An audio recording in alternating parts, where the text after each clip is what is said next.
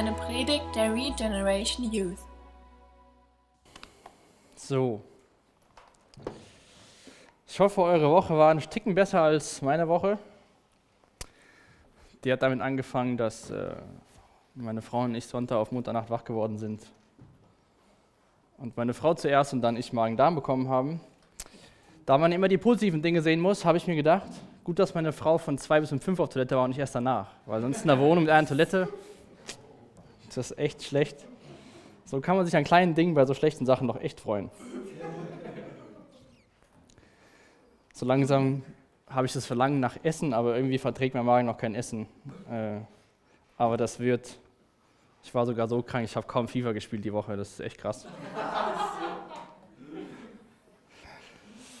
Schön, dass ihr da seid, dass es euch gut geht, hoffentlich, ihr gesund seid. Von daher, wenn ich euch nicht zu nahe komme heute Abend, ist es nichts Persönliches. Ich will nur nicht, dass das übertragen wird. Äh, ihr könnt eure Bibeln aufschlagen, und zwar Apostelgeschichte 2. Da sind wir heute Abend. Ist jetzt das, die dritte Predigt. Letzte Woche ging es so um die Zeit zwischen Jesu Himmelfahrt, beziehungsweise es hat damit angefangen, eigentlich ging es so zwischen der Zeit von Jesu Himmelfahrt bis zu, zu dem Pfingsttag, und den wir uns heute anschauen werden. In der Zeit war sehr viel passiert. Der Jan hat der letzte Woche darüber gepredigt. Und ähm, wir sind jetzt an Pfingsten angekommen. Dieser Tag, den Jesus seinen Jüngern schon gesagt hat, dass dieser Tag kommen wird.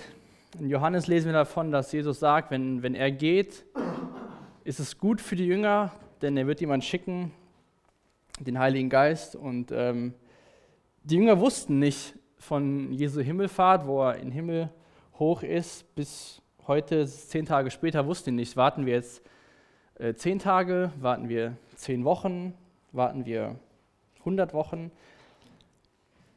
Aber wir haben gesehen, dass die einfach weitergemacht haben mit dem, was Jesus den Jüngern aufgetragen hat. Sie waren zusammen, sie haben zusammen gebetet, haben ähm, noch Apostel berufen und haben einfach in dem weitergemacht. Die haben sich irgendwie aufgehört mit dem Leben, haben gesagt, gut, jetzt ist Jesus weg. Der hat gesagt, hier, äh, wir sollen warten. In Apostelgeschichte 1, Vers 8. Wer hat den Vers mittlerweile auswendig gelernt von euch? Alles klar. Dürft ihr das weiter tun? Das hat der Michael beim ersten Predigt uns aufgetragen. Da hat Jesus auch zu denen gesagt, wartet, bis der Heilige Geist kommen wird. Und das haben die gemacht. Und äh, wenn wir ins Alte Testament schauen, im Propheten Joel, Kapitel 3, ähm, da steht auch, ich will meinen Geist über die Menschen ausgießen. Das heißt, es war schon ein Tag, der vom Alten Testament her vorausgesagt worden ist. Und da steigen wir gleich ein, aber ich würde dir gern ein paar Fragen mitgeben für heute Abend, aber auch für die nächsten Wochen. Denn wir werden ähm, in der Apostelgeschichte, wir haben es auch genannt, Geist erfüllt Leben, viel auch über den Heiligen Geist, über Geist Gottes, wie, wie du es nennen willst, hören. Und ich glaube, zumindest ging es mir so vor einigen Jahren, und es geht mir immer noch so, dass ähm, ich den Heiligen Geist irgendwie neu kennenlernen musste oder vieles über ihn lernen musste. Ähm, von daher will ich dir einfach mal die Frage stellen, welche Beziehung hast du zum Heiligen Geist? Und die zweite Frage, die daran anschließt, ist, bist du bereit, dein Gottesbild durch Jesus in den nächsten Wochen vielleicht verändern zu lassen, wenn da irgendwas nicht so ist, wie, wie Jesus das in seinem Wort uns sagt? Spät mal noch. Jesus, ich danke dir für den Tag. Ich danke dir, dass wir uns jetzt ähm, dein Wort zusammen anschauen dürfen. Ich danke dir, dass du ähm, uns das gegeben hast, dass du dem Lukas die, die Worte gegeben hast, diese Apostelgeschichte auszuschreiben, möchte ich echt bitten, dass wir ähm, davon lernen, wie das ist, wie das war von den Menschen, die ganz am Anfang da waren, als, nachdem du gegangen bist. Jesus, ich möchte auch bitten heute Abend, dass du zu uns redest, wenn wir uns anschauen, was an Pfingsten passiert ist und dass wir echt ähm, uns nochmal ganz neu dieser Bedeutung für uns persönlich bewusst werden, was, was Pfingsten für uns als Christen bedeutet, für uns die wir dich lieben, Jesus. Und ich bitte echt, dass du durch deinen Geist heute Abend zu uns redest. Amen. Wie gesagt, ich bin, ich sage das einfach so, ich bin mir schon bewusst, glaube ich, dass es ähm, gerade so in Deutschland, wenn Leute in Gemeinden gehen, dass es viele verschiedene ähm, Vorstellungen oder Meinungen über den Heiligen Geist gibt. Und ähm, ich war früher auch in einer, anderen, in einer anderen Gemeinde, ich gehe jetzt seit 2008 in die Gemeinde hier, war davor ein Jahr im Zivildienst und da war das immer so, es gab Jesus, logischerweise, als den Sohn, dann gab es Gott den Schöpfer. Das waren so die, die beiden Personen von der Dreieinigkeit, die hauptsächlich in den Predigten genannt worden sind. Es wurde zu Gott gebetet, es wurde zu Jesus gebetet. Und dann hier und da gab es noch den Heiligen Geist. Ähm, aber der war nie so präsent irgendwie. Der war halt da, der gehört dazu, aber ja, das war es halt so. Und da musste ich auch für mich ganz neu irgendwie ähm, Gottes Geist neu kennenlernen. Und ähm, dieser Text heute Abend sehr spannend, Gottes Geist kennenzulernen oder Neues über, über, über ihn zu erfahren. Aber ich glaube, es ist total wichtig, dass wir ein gesundes Bild von Gott dem Vater haben, von Gott dem Sohn haben und von Gott dem Heiligen Geist haben. Denn die gehören alle zusammen, das ist ein Gott und ähm, wir brauchen alle drei. Und wie wir heute sehen werden oder hoffentlich erkennen werden, ganz besonders wenn wir unser tägliches Leben leben, brauchen wir Gottes Geist. Also die Jünger sind jetzt hier in Jerusalem, warten auf das, was Jesus ihnen versprochen hat, bevor er in den Himmel gefahren ist, und sind zusammen. Und dann lesen wir hier in Vers 1, könnt ihr mal schauen, Apostelgeschichte 2, den ersten Vers. Da lesen wir, am Pfingsttag waren alle versammelt.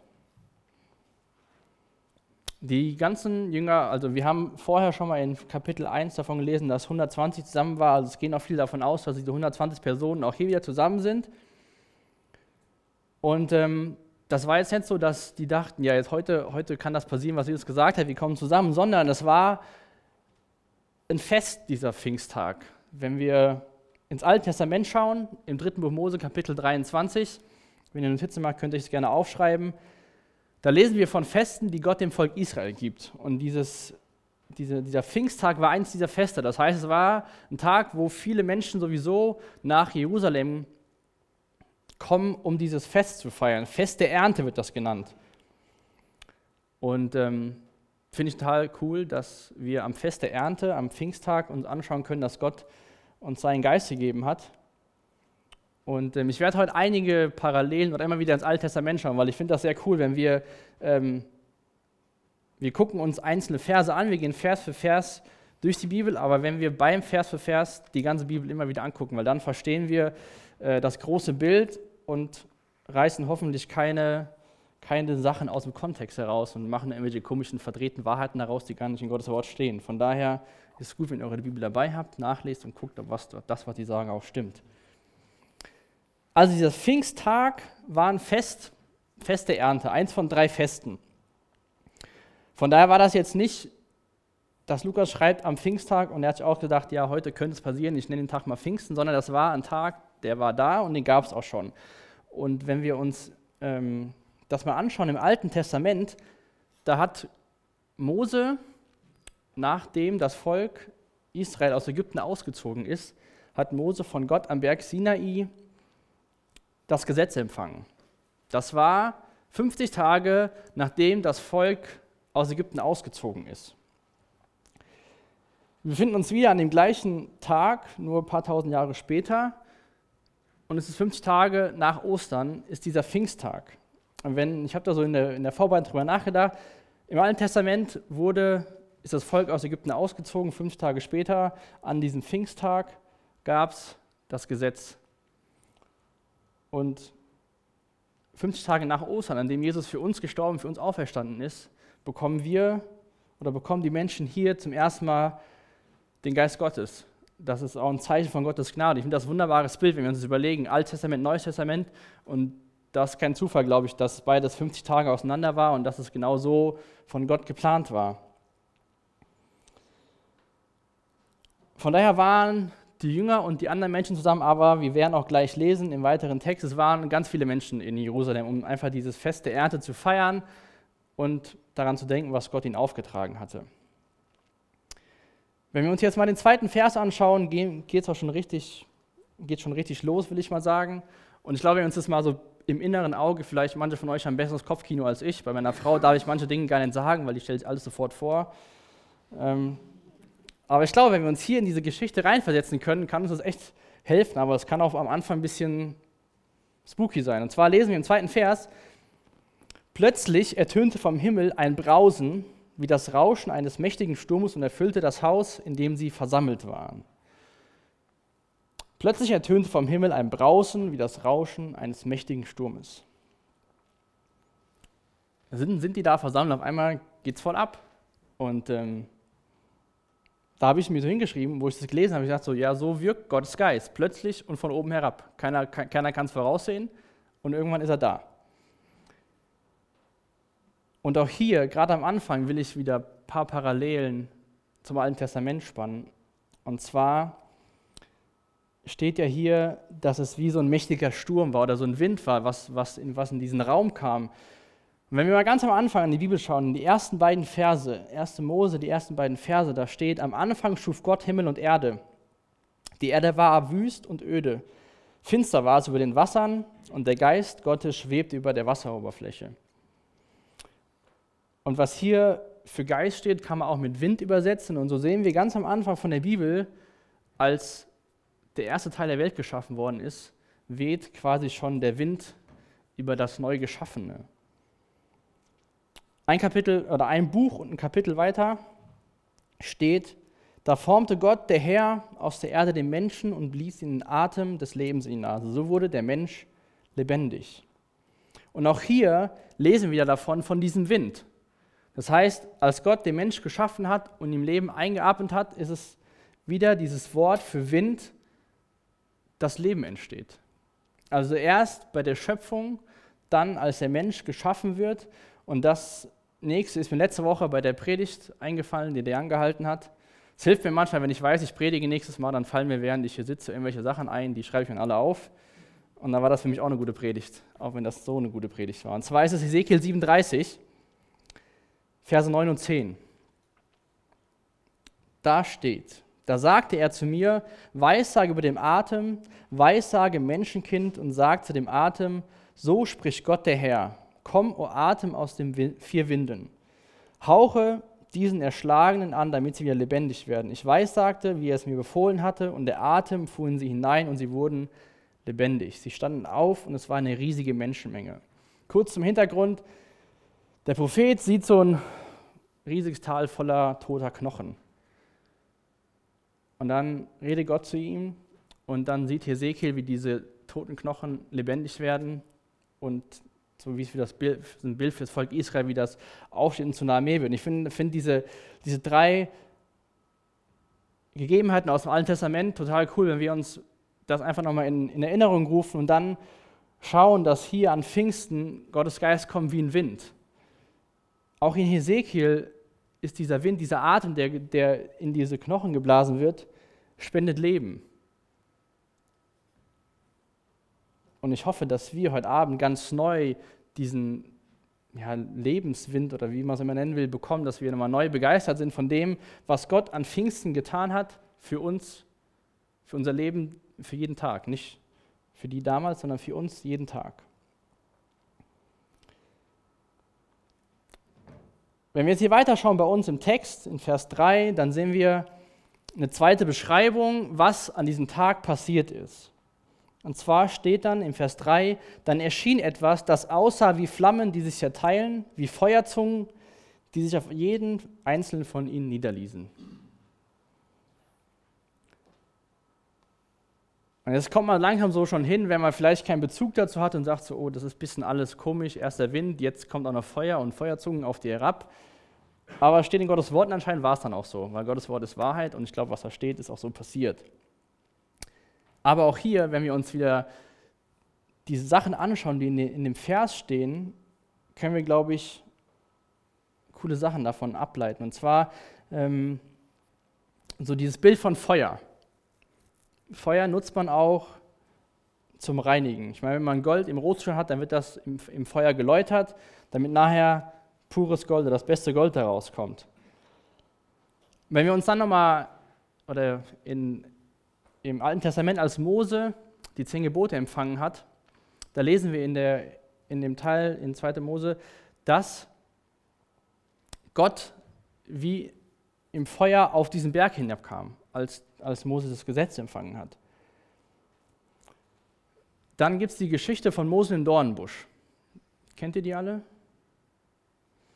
So, und dann sagt Gott zu Mose bei als er diesen brennenden Busch sieht, komm nicht näher, denn zieh die Schuhe aus, du stehst auf heiligem Boden. Und im Alten Testament war dieses Bild von Feuer auch ein Zeichen bei Gott, für Gott und für seine Heiligkeit. Und wenn wir uns überlegen, dass, dass Gott zu Mose gesagt hat, komm nicht näher, denn du stehst auf heiligem Boden. Und jetzt lesen wir hier im Neuen Testament, nachdem Jesus gestorben und auferstanden und in den Himmel gefahren ist, dann kommt Gottes Geist und er setzt sich wie Feuerzungen auf diese Menschen und lässt sich nieder. Wenn wir das mal so ein bisschen überlegen, sehen wir diese Verwandlung, die Jesus geschafft hat dass auf einmal der Gott, der im Alten Testament heil, der immer noch heilig ist und heilig war und heilig bleiben wird, aber dem kein Mensch zu nahe kommen durfte, jetzt auf einmal in Form von, von seinem Geist auf die Menschen herabkommt. Und das, die Möglichkeit, dass das passiert, ist durch Jesus entstanden. Und zwar hat Jesus diesen neuen Bund ins Leben gerufen. Durch, durch sein Blut hat er uns den neuen Bund geschenkt und dadurch haben wir eine ganz andere Möglichkeit, Intimität mit Gott zu haben. Früher durfte auch nur der, der hohe Priester einmal im Jahr ins Allerheiligste. Heute haben wir als seine Kinder Zugang zu seinem Thron tagtäglich. Und ich finde das einfach total cool, wenn wir uns echt, wenn, wenn man das sich so überlegt, wie das, wie Gott im Alten Testament gezeigt wird in der Bibel und wie sich das durch Jesus alles ändert. Dass ich bin froh, dass ich jetzt lebe und Gott so, so eine Beziehung zu ihm haben kann, so erfahren kann, wie es heutzutage ist und nicht, wie es damals war, wo ich auf den, der hohe Priester einmal im Jahr in dieses Allerheiligste durfte, wo diese, diese Beziehung gar nicht so eng sein konnte, weil noch kein, kein Blut geflossen war, was Gott vollständig zufriedenstellt. Durch das Blut, was Jesus am Kreuz vergossen hat, ist dieser neue Bund geschaffen wir können diese Intimität zu Gott haben. Und was ich ganz wichtig finde, auch zu erwähnen, wahrscheinlich werde ich später auch nochmal erwähnen, ist, ähm, dass jeder Einzelne, wenn wir uns dafür entscheiden, Kind Gottes zu werden, wenn wir sagen, ich glaube, das, was Jesus am Kreuz getan hat, das brauche ich für mein Leben, wenn wir erkennt haben, dass wir Sünder sind, dann kommt Gottes Geist in unser Leben. Dann haben wir an dem Tag unserer Wiedergeburt wie so ein persönliches Pfingsten.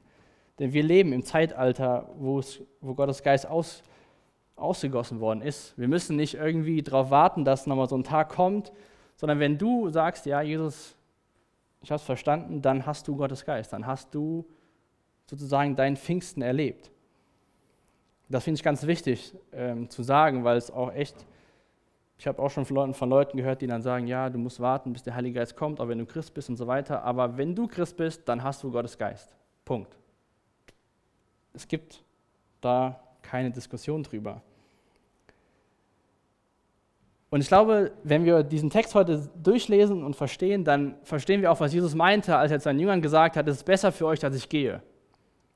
Als Jesus lebendig war, konnte er nur hier mit einzelnen Personen sein, da wo er war. Dadurch, dass wir Gottes Geist haben, als seine Kinder, kann Jesus mit allen Christen auf der ganzen Welt zur gleichen Zeit sein. Wir können diese Gemeinschaft mit Gott überall und ständig haben. Ich habe auch, oder ich denke das auch immer wieder, es wäre auch echt cool gewesen, so ein Jünger zu sein und mit Jesus das Ganze zu erleben. Aber die konnten damals mit Jesus nur Gemeinschaft haben, wenn sie physisch bei Jesus waren.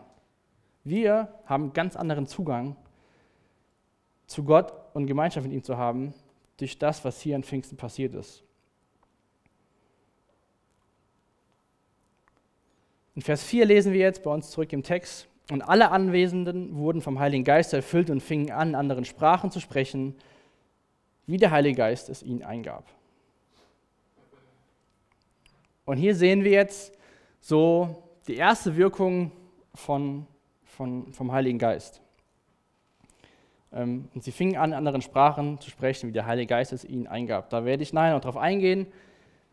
Ähm, genau, das will ich erstmal so stehen lassen. Aber ich möchte nochmal so vielleicht von den ersten vier Versen so gucken, was, was können wir aus den Versen schon lernen über Gottes Geist und was können wir nicht davon lernen. Und zwar einmal glaube ich, dass das, was Jesus an Jüngern versprochen hat, was schon im Propheten Joel steht, dass das hier eingetroffen ist, dass das, dass das Kommen vom Heiligen Geist, dass es ein Geschenk Gottes ist, was Jesus versprochen hat und was sich erfüllt hat. Und was wir auch weiter in der Apostelgeschichte lernen werden und sehen werden, dass es sich für die Jünger gelohnt hat, zu warten auf seinen Geist. Und wir haben ganz am Anfang gelesen, dass hier steht, plötzlich ertönte vom Himmel ein Brausen. Da habe ich mir geschrieben, Gottes Geist kommt, wie er will und nicht, wie, wie wir wollen. Also wir können nicht sagen, hier so und so, und da sind wir schon beim nächsten Punkt, was können wir nicht lernen. Und zwar können wir nicht irgendwas ähm, schaffen oder irgendwelche Sachen machen, dass auf jeden Fall dann Gottes Geist kommt. Ähm, versteht ihr das? Oder muss ja, gut.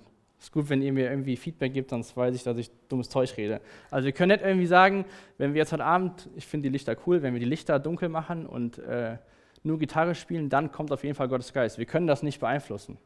In dem Sinn, dass wir irgendwelche Sachen schaffen, dass dann sein Geist kommt. Und wir verdienen das auch nicht, indem dass wir danach suchen, sondern einmal bekommen wir ihn als sein Kind, wenn wir uns für ihn entschieden haben. Das mit dem Erfüllen, da geht es später noch drum. Aber Gott ist Gott und er ist souverän und er schenkt seinen Geist. Jetzt gucken wir uns mal in den nächsten Versen an, das ist ein größerer Abschnitt, Verse 5 bis 11, was denn die Jünger gemacht haben, als sie erfüllt waren vom Gottesgeist und in anderen Sprachen gesprochen haben. Ich lese jetzt mal die ganzen Verse in einem. Und zwar in Vers 5 geht es weiter. Damals lebten in Jerusalem gottesfürchtige Juden aus vielen verschiedenen Ländern.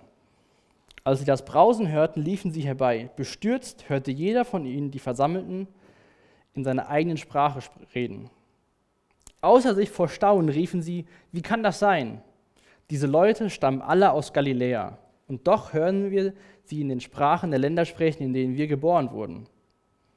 Da stehen wir, Pater, Meda, Elamita, Leute aus Mesopotamien, Judäa, Kappadokien, Pontus, der Provinz Asien,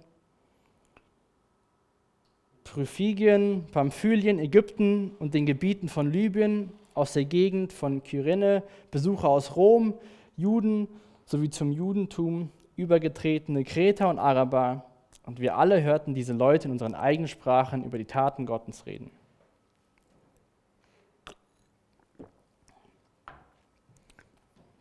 Also die Jünger haben auf einmal angefangen, in anderen Sprachen zu reden, die sie vorher nicht sprechen konnten. Und das haben wir gelesen hier in Vers 4, dass dieses Geschenk und diese Gabe von, von, vom Geist Gottes kam, vom Heiligen Geist. Und ähm, ich habe eben schon gesagt, dass es dieses Fest in Jerusalem war, wo sowieso schon viele Menschen da waren. Wir sehen hier, aus wie vielen Regionen die ganzen Menschen gekommen sind. Und jeder hat die Galiläer in eigener Sprache reden hören. Und dann lesen wir hier in Vers 7, wie kann das sein, diese Leute stammen aus Galiläa? So, Zwei Dinge sind hier wichtig. Einmal waren die Galiläer damals nicht dafür bekannt, dass sie gut reden konnten. Das waren so Dorfkinder. Nichts gegen Dorfkinder unter euch hier, aber das war damals so. Die hatten alle einen Akzent und keiner hat die gut verstanden und die waren nicht so gebildet. Und deswegen haben die Leute sich gewundert, wieso diese Menschen aus Galiläa und dann wieso sprechen die Sprachen, die wir auch noch verstehen. Und ich finde das cool, denn hier sehen wir auch wieder eine Wahrheit, die wir immer wieder in Gottes Wort sehen, dass Gott nicht gerade die schlausten und die Doktor, Doktor, Doktor, Professor, was weiß ich, Menschen gebraucht, um Menschen zu erreichen, sondern auch einfache Leute, Dorfleute aus Galiläa. Und ich glaube, dass wir auch von den Leuten lernen können, das haben wir auch letzte Woche gesehen, dass wenn wir treu sind, wenn wir hingegeben sind und wenn wir das tun, was Jesus sagt. Den Jüngern hat er gesagt, wartet, bis der Heilige Geist kommt, dann werdet ihr meine Zeugen sein. Nicht, seid meine Zeugen und irgendwann mal kommt noch jemand, der hilft euch noch ein bisschen dabei, sondern wartet, dann werdet ihr meine Zeugen sein. Das erleben wir heute. Ich glaube, wenn wir gehorsam sind, wenn wir das tun, was Gott sagt und einfach willig sind, ihm zu dienen, dann kann er uns gebrauchen und nicht, wenn wir irgendwie super schlaue Menschen sind und denken, wir haben es raus und dann kann uns Gott gebrauchen, sondern es liegt an der Einstellung, nicht an dem, was wir wissen. Und ich finde das echt total cool, wenn wir uns überlegen, vor sieben Wochen, kurz bevor Jesus gekreuzigt worden ist, ein bisschen länger, waren das die Leute, die Jesus verlassen haben. Die haben gesagt, hier, äh, Jesus wurde festgenommen und die haben sich irgendwie zerstreut und Petrus hat Jesus dreimal verleugnet und was der macht, sehen wir das nächste Mal. Aber ich finde das cool, wie Gott so Menschen, die sich von, die drei Jahre lang Jesus live erlebt haben, was er für Wunder getan hat, was er, wie er gelebt hat, wie er mit Menschen umgegangen ist. Drei Jahre haben sie das live gesehen, waren Schritt an Schritt mit ihm, wenden sich von ihm ab, verleugnen ihn und sieben Wochen später sind es die gleichen Menschen, denen Gott seinen Geist schenkt und die Zeugen sind und, was wir hier in unserem Text lesen, über die Taten Gottes reden. Ich finde das ein super cooles Bild von Gott. Dass auch wenn wir irgendwie versagt haben, uns daneben benommen haben, dass es für Gott kein K.O.-Kriterium ist, uns nicht wieder zu gebrauchen.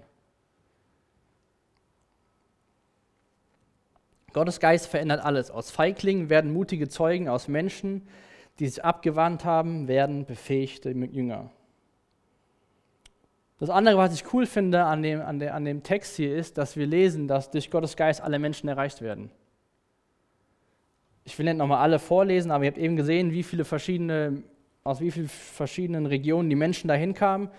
Und alle haben gehört, was die Jünger gesagt haben. Und was ich ganz wichtig finde, ähm, ist, dass wir hier sehen, dass wenn Gottes Geist kommt und Menschen erfüllt, dass Gott verherrlicht wird und nicht, dass Verwirrung gestiftet wird. Ich glaube, das ist, ähm, gerade wenn es hier auch um Zungenrede geht, wo ich gleich noch drauf komme, ist das echt so eine Sache. Und ich glaube, es ist echt wichtig, wenn, wenn das ist die Aufgabe von Gottes Geist, vom, vom Heiligen Geist. Ja? Jesus sagt in Johannes 16, Vers 14, er wird mich verherrlichen, indem er alles offenbart, was er von mir empfängt. Das ist die Aufgabe vom, vom Heiligen Geist, Jesus zu verherrlichen und nicht durcheinander zu stiften, alle blappern kreuz und quer und keiner weiß, was Sache ist.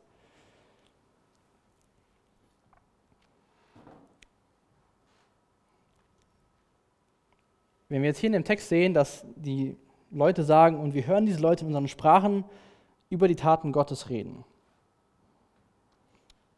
finde ich es echt wichtig, das ist zwar vielleicht nur ein kleiner Teil von dem Satz, aber hier steht über die Taten Gottes reden. Das heißt, die, die Leute haben in irgendeiner Art und Weise in den Sprachen von den verschiedenen Leuten, haben die über Gott oder haben die Gott gepriesen für das, was er getan hat. Und das haben die gehört. Es ist nicht so, dass die da auf der, auf der Bühne oder wo immer die standen und die, die in, dem hohen, in den Saal runter waren, auf, auf den Marktplatz gelaufen sind und haben dann kreuz und quer in keine Ahnung, wie viele Sprachen gepredigt, sondern sie haben Gott gepriesen, haben über Gottes Taten gesprochen und das haben die Menschen gehört.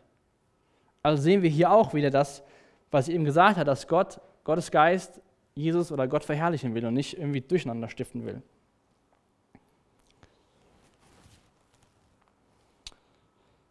Und ähm, wenn wir uns jetzt mal die Zungenrede der Sprache, äh, die Gabe in anderen Sprachen zu reden, mal anschauen, ähm, ist es, glaube ich, wichtig, dass wir für uns verstehen, dass es eine Gabe des Heiligen Geistes ist und dass es, lesen wir auch in der Bibel, dass es Gottes Geist ist, der die Gaben zuteilt. Und ähm, wenn ihr euch Notizen macht, könnt ihr auch mal 1. Korinther 14 aufschreiben. Da ist es auch Zungengebet als eine Gebetssprache. In Vers 2, in den Versen 27 und 28 im gleichen Kapitel geht es darum, dass ähm, wenn jemand laut in Zungen betet, dass es auch jemand gibt, der das auslegt. Aber ich bin mir schon bewusst, dass das Thema sehr kontrovers gesehen wird. Ich weiß nicht warum und wieso, aber das ist so, ich würde mal sagen, die Gabe, an der es die Geister scheiden. Es gibt Gemeinden, die sagen, lustig, ne? Es gibt Gemeinden, die sagen, wenn du Christ bist, musst du in Zungen beten können, sonst ist das nicht so. Es gibt Leute, die sagen, es gibt gar keine Zungenrede mehr. Es gibt generell die Gaben, die waren nur damals für die Apostel. Ähm, wir sind jetzt so toll, wir brauchen gar nicht mehr die Gaben des Heiligen Geistes, wir schaffen es auch ohne den.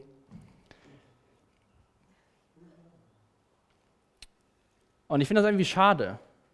Ähm, wie gesagt, ich habe gesagt, ich bin seit 2008 hier in der Gemeinde und habe dann die erste Predigt, wo ich hier war, sonntags morgens, ging es um die Taufe mit dem Heiligen Geist. Ich kam aus einer Gemeinde, da wurde nie drüber geredet, dann komme ich hier hin, dann war das direkt die erste Predigt. Da habe ich direkt ein Thema gehabt, mit dem ich mich viel auseinandersetzen konnte. Und ähm, ein Kommentator, den ich ja öfter lese, der One Wiersbe, der hat Folgendes gesagt, und ich glaube, das trifft es sehr gut. Und zwar, die Taufe mit dem Heiligen Geist bedeutet, dass ich zu seinem Körper gehöre. Also du bist Christ geworden, du hast den Heiligen Geist bekommen, du gehörst zu Jesu Leib, zu Gottes Gemeinde. Erfüllt sein mit dem Geist bedeutet, dass mein Körper ihm gehört. Die Taufe ist einmalig und final. Das Erfülltsein ist eine immer wiederholende Sache, solange wir Gott suchen und ihm vertrauen, sein Zeuge zu sein. das trifft das, was ich glaube, ist auf den Punkt. Dass wir, wenn wir Christ werden, ich habe das eben gesagt, dann bekommen wir Gottes Geist, der ist in uns, Punkt. Keine Diskussion. Aber dann gibt es, was auch mit den Jüngern hier passiert ist, die Möglichkeit, erfüllt zu sein mit Gottes Geist. Und ich glaube, das ist eine Sache, die brauchen wir jeden Tag. In Epheser steht, wir sollen uns nicht berauschen mit Wein, sondern erfüllt sein mit Gottes Geist. Und ähm, ich mache das auch manchmal, also nein, wenn ich weiß, ich predige, bete ich die Woche viel öfter dafür, dass Gottes Geist mich erfüllt, dass er durch, durch mich redet. Aber eigentlich tue ich mir ein bisschen Unrecht, weil ich brauche genauso Gottes Geist, wenn ich auf der Bank sitze und vielleicht mit Kollegen ins Gespräch komme oder wenn ich sonst mein normales Leben führe, was ich, wenn ich es nicht bete, anscheinend denke, ich schaffe das aus eigener Kraft und bin so toll und hier das hier schaffe ich nicht. Aber eigentlich brauchen wir für die ganzen alltäglichen Sachen Gott und seinen Geist. Und eigentlich ist das nur eine Gabe von vielen anderen. Nur warum auch immer ist das die Gabe, über die so viel gestritten wird. Und ähm, ich war mal mit Michael in Marburg an, an so, wie so einem Heiligen Geistabend. Und ich habe auch schon Leute auf einer Freizeit oder auch hier in der, in der Calvary Chapel den Zungen beten hören. Und klar ist es am Anfang, wenn ich, wo ich es zum ersten Mal gehört habe, ist das so, äh, was jetzt? Und dann kann das echt komisch sein, wenn man das noch nie gehört hat und wenn man sowieso schon weiß, äh, das ist sowas ganz Komisches und äh, die einen machen das nur, die anderen machen das nie und irgendwie gehört es auch gar nicht dazu oder vielleicht auch doch. Naja, auf jeden Fall war ich dann da in einen Abend und ähm, habe dann so gebetet und dann habe ich das, ich habe dann auch mich mit, danach mit jemandem unterhalten. Naja, auf jeden Fall war das anscheinend dann so, oder es war so, dass ich dann so in Zungen gebetet habe. Ja? So, das war jetzt einmal, seitdem habe ich es nie wieder gehabt. Jetzt bin ich weder traurig noch froh, aber ich bin irgendwie froh, das mal erlebt zu haben. So habe ich irgendwie persönlich einen besseren Bezug dazu. Aber was ich sagen kann, ist, dass seit dem Zeitpunkt trotzdem sich was in mir getan hat. Und zwar ähm, habe ich irgendwie bin ich so nicht so sensibel. Aber wenn ich dann, zum Beispiel hatten wir jetzt vor ein paar Wochen diesen Zeugnisabend hier. Und da muss ich manchmal, wenn Leute was sagen, wie Gott in ihrem Leben wirkt, und dann feiere ich das so, dann kommen manchmal ein bisschen so die Tränen und so. Und wenn ich so ein bisschen drüber nachdenke, und ich habe so in der Vorbereitung drüber nachgedacht, hat das so nach diesem Abend so ein bisschen angefangen. Und ich habe es auch nicht äh, nach dem Abend gesagt, oh Gott, wieso habe ich es nie wieder gehabt und so. Für mich war das irgendwie ein cooles Erlebnis und hat irgendwas bei mir verändert. Und jetzt feiere ich das so, wenn Leute erzählen, was Gott in ihrem Leben tut. Das, das finde ich einfach super cool. Dann denke ich so, ja, dafür macht es echt Freude zu leben und sich zu investieren. Von daher, wir kommen vielleicht haben wir öfters in der, in der Apostelgeschichte drauf. Ihr könnt gerne nachher Fragen stellen. Es ist eine von vielen Gaben. Ich verstehe leider nicht, warum es so viel Streitereien darüber gibt. Es ist kein Zeichen dafür, ob du wiedergeborener Christ bist oder nicht wiedergeborener Christ bist. Es ist eine Gabe des Geistes, die er verteilt, wie er will. Wir dürfen dafür beten, ob wir es bekommen, liegt in Gottes Hand. Und wie gesagt, es ging hier, haben ja auch die Leute, und das sehen wir immer wieder, es geht nicht darum, von der Bühne in komischen Sprachen zu plappern und zu predigen, sondern es geht einfach darum, auch um eine persönliche, persönliche Sache zwischen, zwischen dem Mensch und Gott. Die haben hier Gott gelobt, die Menschen haben es gehört, die Menschen sind erreicht worden, Halleluja. Ja, so manchmal ein bisschen einfach, denke ich das einfach für mich. Aber wie gesagt, wenn ihr Fragen habt, fragt nach dem Gottesdienst. wir sind nahe hier, könnten Micha fragen, könnten Mitarbeiter fragen. Das ist, ich finde es ein bisschen schade, dass es mittlerweile so ist, aber es ist halt so. Schauen wir uns mal die nächsten beiden Verse an, für heute auch die letzten beiden Verse, die Verse 12 und 13. Erstaunt und verwirrt standen sie da. Was mag das bedeuten? fragten sie einander. Doch manche spotteten auch, die sind nur betrunken, das ist alles.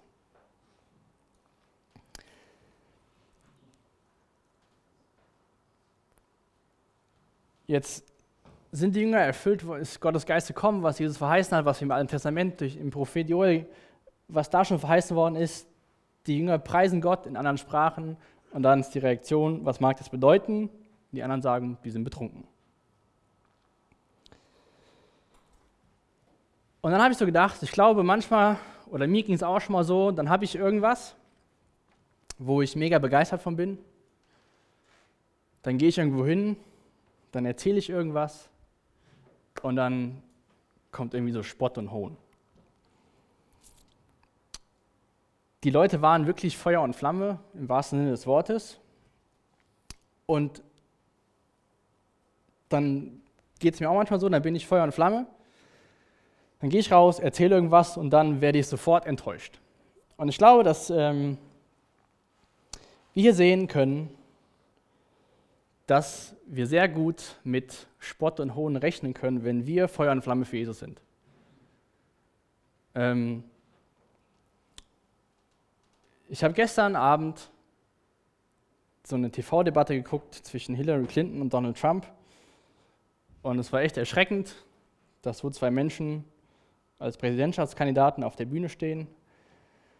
Und da habe ich auch gedacht, wenn, wenn man in der heutigen Zeit, es wird immer mehr irgendwie für Jesus einsteht, dann wird man oft für verrückt erklärt, weil das ist ja viel zu altmodisch und das passt ja gar nicht in die Zeit und ist ja gar nicht liberal genug und so weiter und so fort. Und deswegen glaube ich, dass wir auch aus diesem Text lernen können, und vielleicht habt ihr es auch schon selbst erfahren, dass nach Zeiten, wo wir Feuer und Flamme sind und dann Jesus bezeugen wollen, dass wir ganz schnell auf den, sozusagen auf den Boden fallen können, indem dass uns Leute begegnen und uns verspotten. Ich meine, Ablehnung ist eine Sache, dann gehen die und ziehen weiter. Aber wenn man dann noch Spott erfährt und dann vielleicht sagt, die sind betrunken, dann ist das nicht immer so angenehm. Aber das soll nicht das Resultat aus dem Abend von heute sein, was wir hier gelesen haben. Denn was machen wir mit diesem Pfingsten? Was, was machst du mit diesem Pfingsten?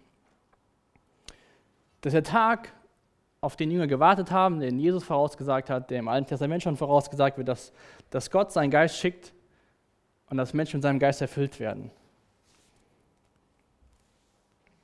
Und ich finde, für mich war diese, in der Form echt nochmal ganz neu, ganz neu kostbar, weil das echt dieser Tag ist, mit dem wir intime Beziehung mit, mit Gott, mit Jesus haben können. Wir, wir sehen hier, dass, dass dieses Feuer auf die Menschen kommt, was im Alten Testament auch ein Bild war für Gottes Heiligkeit.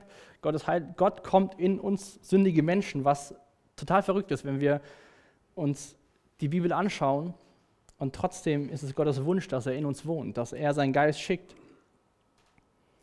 Wir bekommen seinen Geist, wenn wir Christ werden und können diese intime, intime Beziehung haben. Ja? Und ich glaube, dass Pfingsten so ein einmaliges Event ist wie die Kreuzigung. Wir brauchen nicht nochmal einen Pfingsten, so einen Tag, an, der, auf, an dem wir warten und dass wir warten, dass Gottes Geist endlich kommt. Denn Gottes Geist ist gekommen an dem Tag und er ist da und er lebt in uns. Und ich glaube, an Pfingsten für mich oder für uns soll es sagen, um diese Intimität zwischen Gott und Mensch. Gott wird in der Bibel auch mit Gott Immanuel, Gott mit, Gott mit uns bezeichnet und das, das sehen wir hier. Durch seinen Geist können wir diese Nähe spüren, können wir in dieser Gegenwart Gottes sein, ohne, wie Mose damals, Angst zu haben, näher zu kommen, weil Gott sagt, komm nicht näher.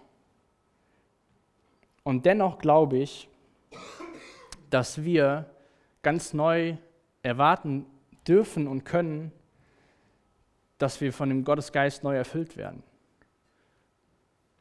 Und ich glaube, da geht's, es geht nicht darum, dass er in uns kommt, sondern es geht darum, wie viel Raum hat er in uns. Ich hatte das eben gesagt, wenn ich, wenn ich predige, dann bete ich echt dafür, dass quasi Gottes Geist überfließt und kein Platz von mir selbst hier drin ist, sondern nur von Gottes Geist. Aber wie dumm von mir, das nur vor Predigten oder vor irgendwelchen, vor irgendwelchen christlichen Veranstaltungen zu beten.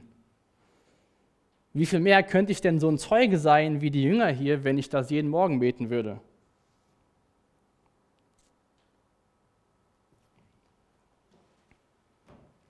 Von daher will ich die Frage stellen, wie kannst du in deinem Montag, Dienstag, Mittwoch, Donnerstag, Freitag, Samstag, Sonntag leben, Gottes Geist mehr Raum geben? Ich wollte eigentlich so was, ich hatte so eine, so eine coole Zeichnung, und zwar hatte ich äh,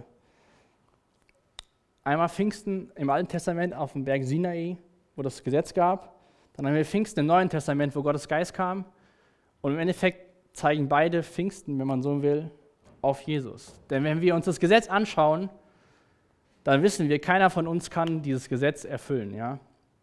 Selbst nicht mal liebe deine Nächsten wie dich selbst. Ganz zu schweigen von liebe deine Feinde. Und der, die Aufgabe vom Heiligen Geist ist, einmal uns zu helfen in unserem täglichen Leben als Christen, aber auch Jesus zu verherrlichen.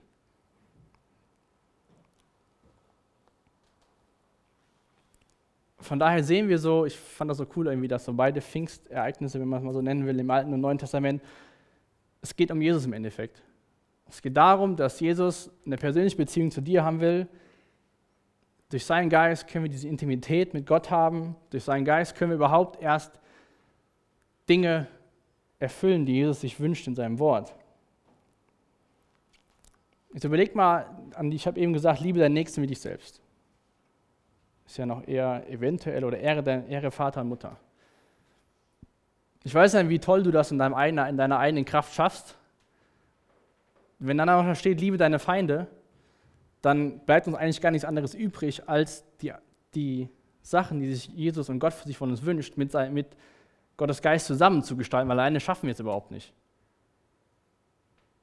Und das finde ich das Coole an Jesus, dass er nicht nur sagt, liebe deine Feinde, liebe deinen Nächsten wie dich selbst, sondern dass er uns auch noch seinen Geist schenkt, der uns tagtäglich dabei helfen will, das zu erfüllen, was sich Jesus von uns wünscht. Gott hat einen krassen Maßstab, aber er hat auch einen krassen Geist, der uns helfen will dabei. Von, von daher versuch nicht diese Dinge nach deinem eigenen Ermessen, aus deiner eigenen Kraft zu schaffen, weil dann wirst du irgendwann enttäuscht sein und du wirst merken, ach, ich habe es schon wieder nicht geschafft und ich habe es schon wieder nicht geschafft. Und dafür haben wir damals Pfingsten gehabt, dass Gott seinen Geist einmalig auf alle Menschen in dem Sinne ausgegossen hat, dass wir ihn haben. Das Einzige, was wir tun müssen, ist Gott darum zu beten, dass er uns immer wieder neu füllt, in dem Sinne, dass wir Gottes Geist in unserem Leben Raum geben und nicht, dass wir sagen, ja, wir haben ihn, schön zu wissen, aber den Rest mache ich wieder alleine. Von daher, wir haben jetzt Zeit vom Lobpreis, ihr könnt schon echt nach vorne kommen. Und ich lade euch ein, dass du einfach ins Gebet gehst, dass du Gott darum bittest, dass, dass er dich vielleicht ganz neu erfüllt mit seinem Geist. Und wenn du keinen Bezug dazu hast, dass du Gott darum bittest, dass er dir das zeigt, was es bedeutet. Wie gesagt, du kannst gerne auch Fragen stellen. Aber Pfingsten war dieses, dieser Tag, an dem wir diese Intimität mit Gott ganz neu haben können. Und das wünsche ich uns einfach, dass wir das auch im Laufe der Apostelgeschichte vielleicht immer besser kennenlernen, wenn wir es noch nicht so gehabt haben. Und ähm, dass wir begeistert sind von dem, was Jesus für uns getan hat, indem dass er gesagt hat, es ist gut, dass ich gehe, denn es kommt einer, der wird euch helfen und das ist sein Geist. Lass uns noch kurz aufstehen, dann bete ich noch und dann können wir. Jesus, ich danke dir dafür, dass du deine Versprechen hältst, dass als du gesagt hast, dass du deinen Geist schicken wirst, dass es eingetroffen ist, Jesus. Und ich danke dir dafür, dass deine Jünger gewartet haben auf den Tag, dass sie nicht voreilig waren. Und ich danke dir, dass du durch deinen Geist großartige Dinge tun willst, getan hast, aber heutzutage noch tun willst. Und ich lade dich ein, dass du jetzt echt kommst, dass du uns echt nochmal ganz neu erfüllst von deinem Geist, Jesus. Dass wir diese Intimität mit dir nochmal ganz neu erleben, Jesus. Und dass du zu uns redest und dass du uns Dinge zeigst, die wir vielleicht nicht verstehen. Wir danken dir echt dafür, dass das in deinem Wort alles auf dich zeigt, Jesus. Du bist der König der Könige, du bist für uns am Kreuz gestorben und du bist der Grund, warum wir jetzt Zeit haben, um dich anzubeten, Jesus. Weil du gekommen bist, weil du gestorben bist und weil wir als deine Kinder vor deinen Thron kommen dürfen. Dafür danke ich dir. Amen. Danke für das Anhören der Predigt. Weitere Informationen findest du unter www.regenerationyouth.de.